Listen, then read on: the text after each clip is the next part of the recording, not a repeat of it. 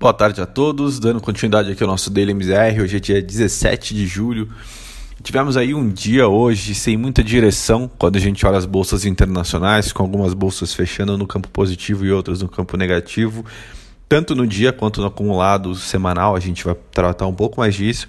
É, porém, no Brasil hoje a gente teve uma forte alta do Ibovespa, bastante suportado ali por um fluxo de noticiário local muito mais positivo em relação às reformas.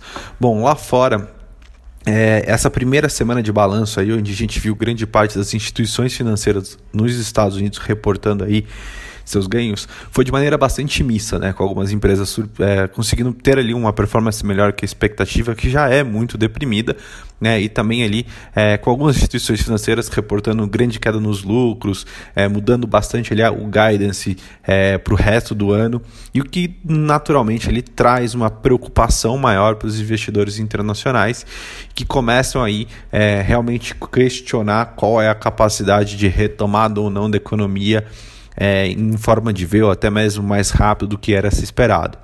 E aí, quando a gente vai para os resultados, o Dow Jones é, encerrou a sessão de hoje em queda de 0,23, no entanto, conseguiu acumular ali ganhos de quase 2,30 é, na semana.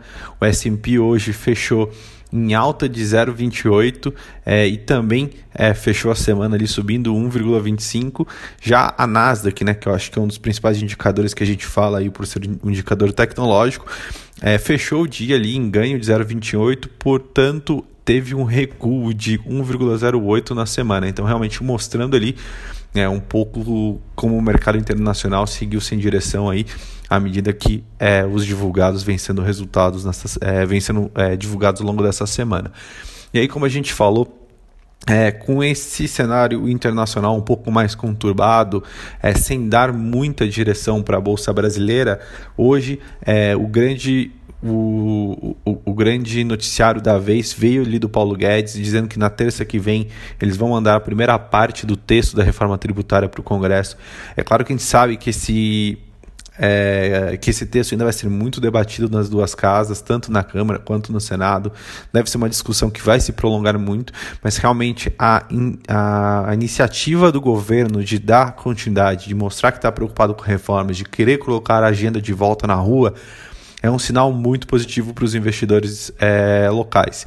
Né? E não à toa, é, isso foi aí o principal motor para a alta da Bolsa. O Ibovespa hoje fechou o dia em alta de 2,86, né? na marca ali dos 102.888 é, mil, 102 pontos, batendo ali quase nos 103 mil pontos, ajudando bastante a recuperar aí. Se a gente pega no acumulado do ano, no ano a Bolsa tem uma queda de é, 11 é, 11.03, assim, bem abaixo lá do, do, dos piores momentos da crise que a gente observou e realmente ali dando uma indicação muito positiva de retomada de ajuste fiscal no Brasil, que agora mais do que nunca se faz muito importante por conta de todos os estímulos né, que este governo teve que fazer é, e teve que ali é, dar de suporte para a economia brasileira.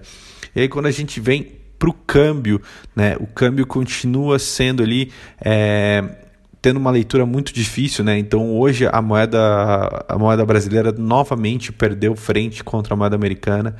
Então o real hoje se desvalorizou ali é, em mais ou menos aproximadamente 1,10%, né, fechando aos R$ 5,38, mesmo num dia onde a gente teve ali tanto a bolsa brasileira quanto os juros, como a gente vai mencionar é, daqui a pouco, tendo é, movimentos bastante positivos no mercado. É, isso reflete muito né? É, quando você compara com o Brasil com outros países emergentes, e você vê que a nossa performance está pior do que esses demais países, que realmente deve ser uma procura muito por hedge, ou seja, proteção das carteiras. À medida que você tem uma valorização muito grande na bolsa, você tem ali é, muitos gestores, muitos investidores que buscam fazer certa proteção né, utilizando o dólar. Né? E aí você realmente tem, por conta disso, uma valorização, e aí você tem aquele descasamento da moeda brasileira quando comparada né, aos seus pares emergentes.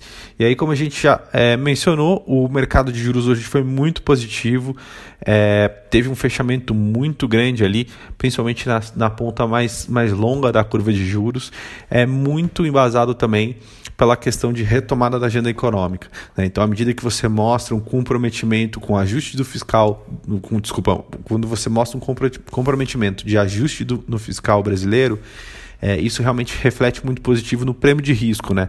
Ou seja, você mostra que um governo está consciente é, das dificuldades, dos problemas que devem ser enfrentados, estão ali é, endereçando de maneira correta isso através de é, reformas estruturais, né, conseguindo ali é, colocar o Brasil de volta nos trilhos equilibrando os gastos e a receita do país.